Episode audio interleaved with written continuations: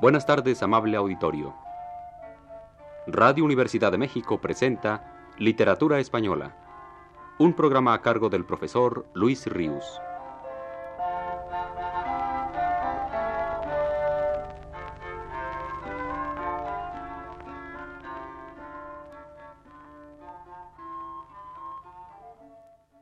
El concepto de la honra está tan arraigado en el espíritu español de los siglos de oro, que no es posible intentar un estudio de esta época sin tomarlo en consideración. La honra, con sus privilegios y sus obligaciones, con su conquista y su pérdida, es inherente a la naturaleza del español y ha constituido siempre una constante preocupación para él. Ha sido en muchas ocasiones factor fundamental en el desarrollo de la propia historia de España.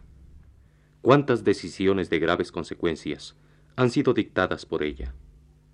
Por encima de los demás sentimientos, desde la señera figura del rey hasta la baja condición de un pastor de ganado, unos para alcanzarla, otros para conservarla, sobresale la honra, constituyéndose en dictadora de los actos y dueña de las voluntades.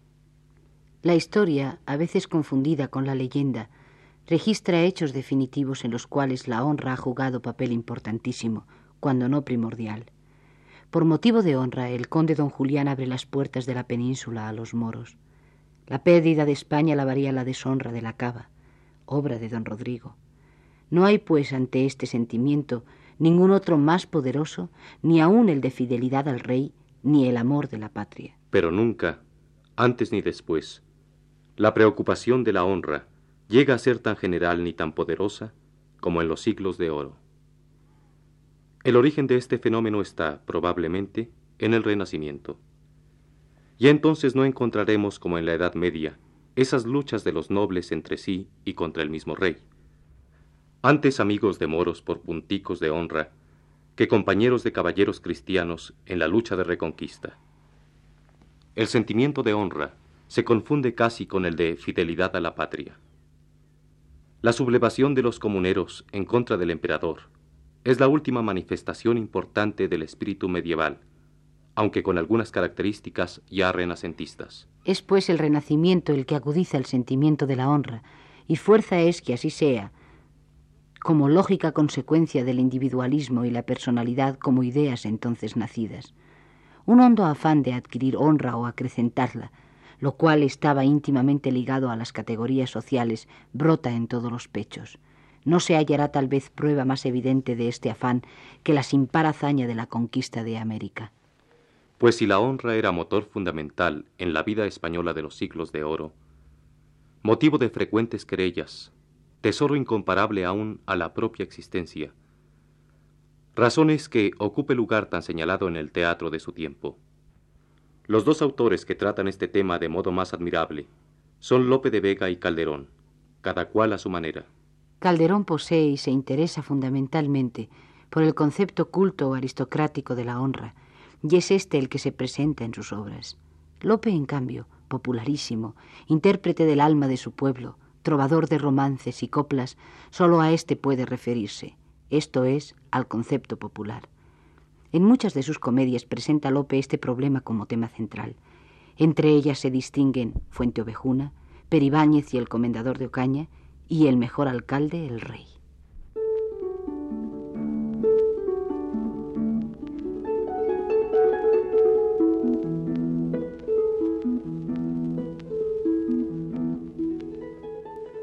En las tres, que se desarrollan siglos antes del que vivió Lope, es la honra ultrajada de lugareños de humilde condición, aunque no siempre de plebeyo origen, por la soberbia y la maldad de los señores, el asunto de la obra. El rey es, en el teatro de Lope, el aliado del pueblo al cual socorre, castigando a los nobles ofensores. El comendador de Ocaña arrebata la honra de Peribáñez, como Fernán Gómez de Guzmán a Frondoso y Don Tello a Sancho por el ultraje a su mujer. Y hay que advertir aquí que el concepto popular de honra no es exclusivo de la persona ofendida, sino que se extiende un poco a los demás vecinos de la aldea o del lugar, siempre que la ofensa proceda del señor o del comendador. En Fuentovejuna lo que acabamos de afirmar es más evidente que en las otras dos obras, ya que la deshonra pesa sobre varias de las mozas que han despertado el apetito del comendador.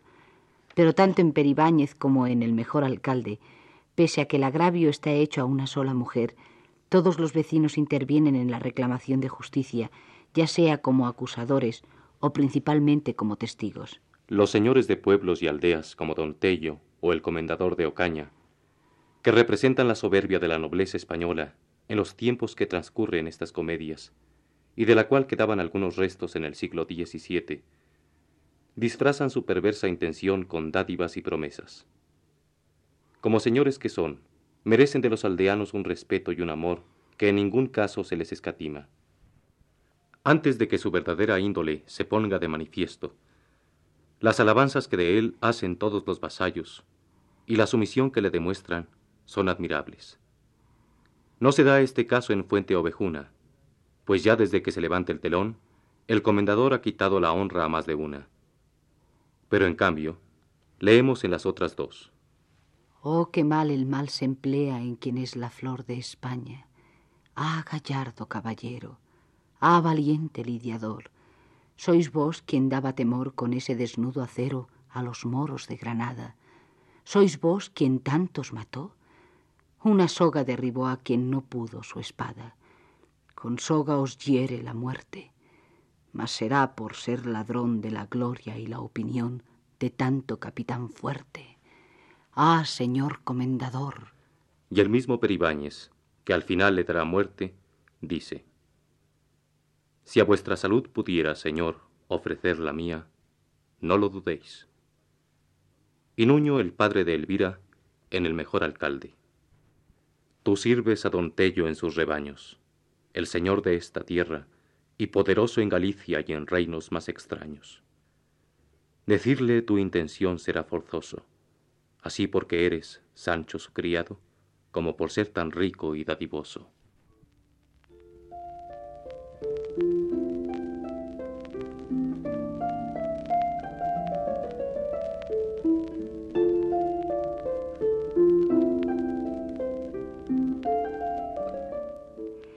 Es un amor y una afición de lejos, y valga la expresión.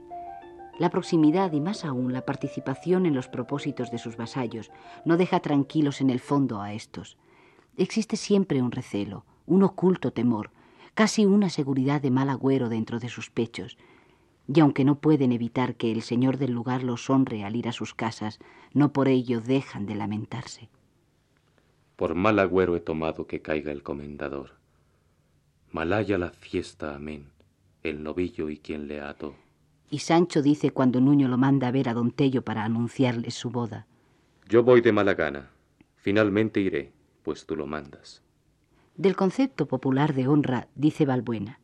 El popular es digno y no se doblega a los poderosos, pero es mucho más comprensivo y humano que el honor caballeresco. Lleva a la justa venganza, a la rebeldía contra el opresor, y la venganza se lleva al cabo en Peribáñez y en Fuente Ovejuna, por la propia mano de los ofendidos, que después son perdonados por el rey al convencerse de que les asistía la razón. En el mejor alcalde es el propio rey el que va a las tierras de Galicia a castigar a don Tello. La jerarquía del comendador hace dudar momentáneamente a los ofendidos, mas el sentimiento de su deshonra es más fuerte que ningún otro, y decididos provocan la muerte del tirano, con la esperanza además de que el poder real los amparará, como siempre ocurre.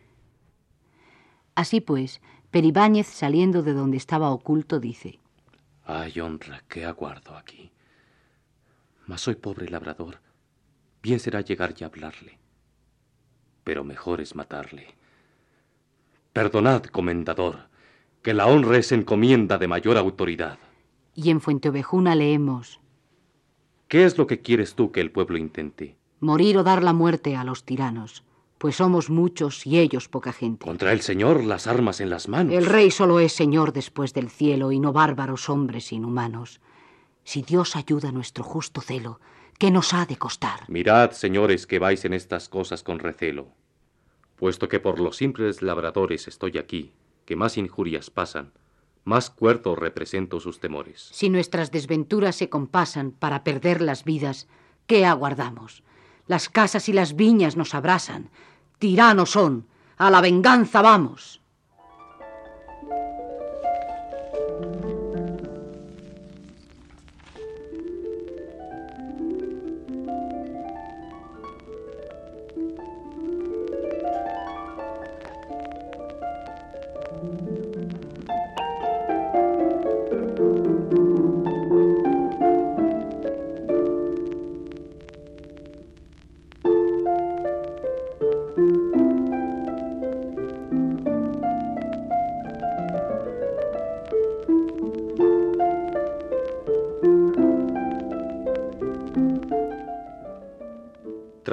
Hechas el viernes pasado y hoy a algunos aspectos particulares de la vida y de la obra de Lope de Vega, sentimos la imposibilidad de intentar un acercamiento más integral a la producción de este monstruo de la naturaleza. Ante la magnitud de su obra, el crítico que investiga algún aspecto de ella se siente anonadado. No obstante la importancia de los estudios lopistas de un Fosler, de un Fernández Montesinos, existe siempre la impresión de que pretender aumentar el universo creado por Lope con más literatura arrojada sobre la suya propia es, como diría Don Quijote a propósito de hacer bien a villanos, echar agua en el mar. Escudriñar en su obra gigantesca, descomunal, es tanto como buscar una aguja en un pajar. Un escritor contemporáneo, Azorín, ha logrado dar una certera visión de la grandeza de Lope, de su insólita fecundidad, en las líneas siguientes.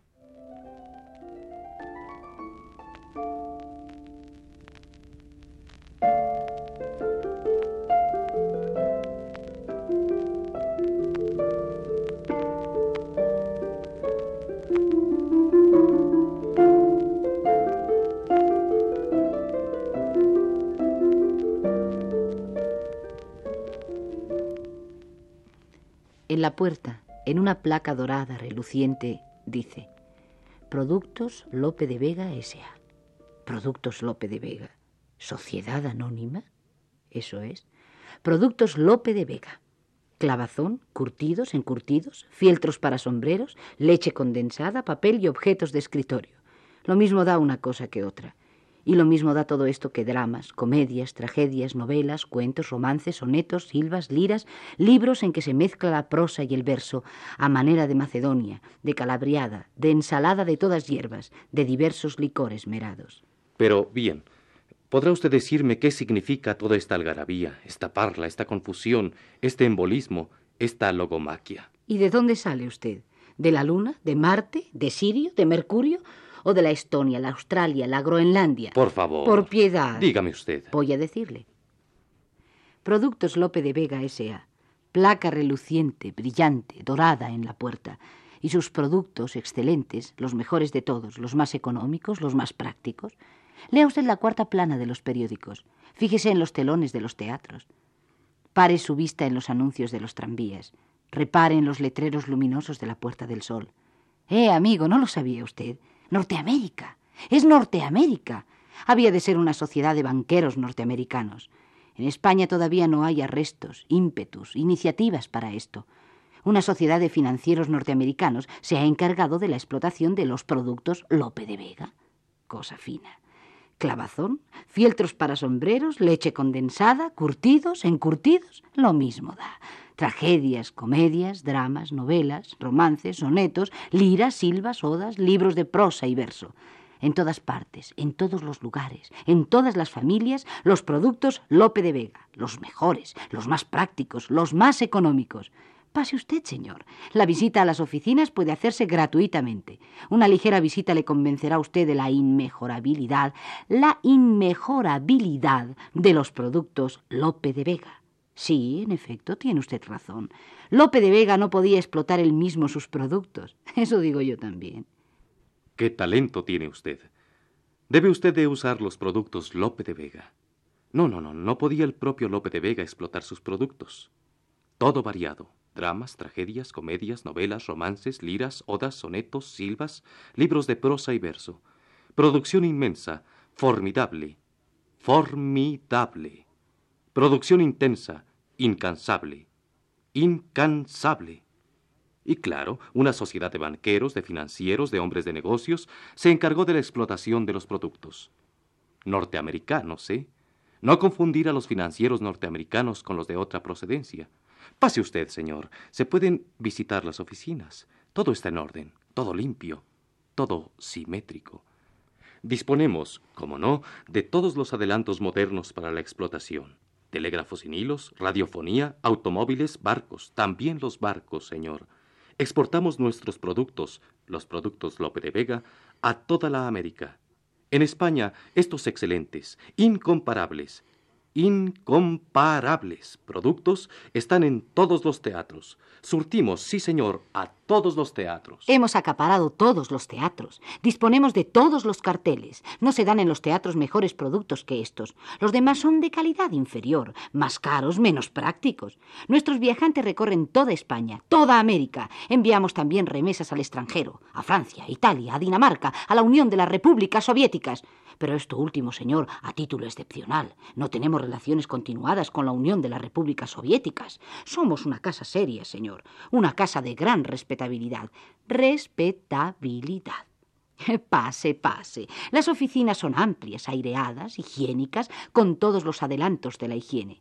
Treinta mecanógrafos, cuarenta botones, sesenta empleados, diez contables, un director, un subdirector, seis inspectores. El personal está a la altura de la importancia de la casa. En provincias tenemos sucursales. En Barcelona, Sevilla, Valencia, Coruña, Valladolid, Cádiz, Alicante, Zamora, Santiago, los productos Lope de Vega gozan de gran aceptación. Ah, señor, no atienda usted a los que dicen que son un poco. un poco. un poco. Ay, perdón, no sé cómo decírselo a usted. No quiero repetir lo que dicen los enemigos de la casa. No, no, no, no. Los productos Lope de Vega, conocidos en todo el mundo, son inmejorables. No los hay más económicos, más prácticos. Dramas, tragedias, comedias, narraciones, cuentos, novelas, romances, sonetos, liras, silvas, libros de prosa y verso. Todo fino, selecto, práctico, económico. Sobre todo, económico. Hemos dominado el mercado. Luchamos por evitar las falsificaciones, ya lo creo, señor. Se intenta imitar, falsificar, adulterar los inmejorables productos Lope de Vega. Hemos llevado ya a los tribunales, no faltaba más, a algunos viles falsificadores. Hemos advertido al público para que no se deje engañar.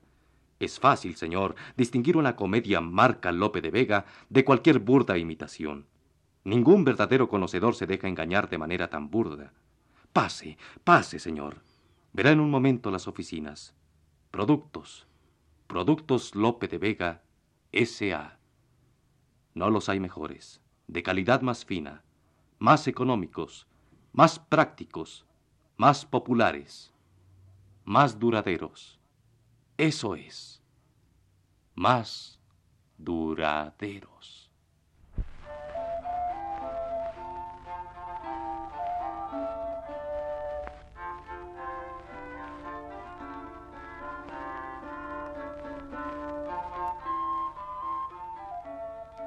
Radio Universidad de México presentó Literatura Española, un programa a cargo del profesor Luis Ríos.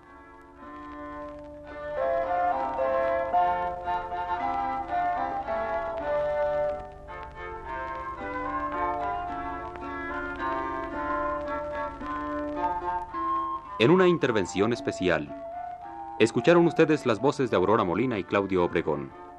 Agradecemos su atención y les invitamos a escuchar el siguiente programa de la serie, el próximo viernes a las 18 horas. Muy buenas tardes.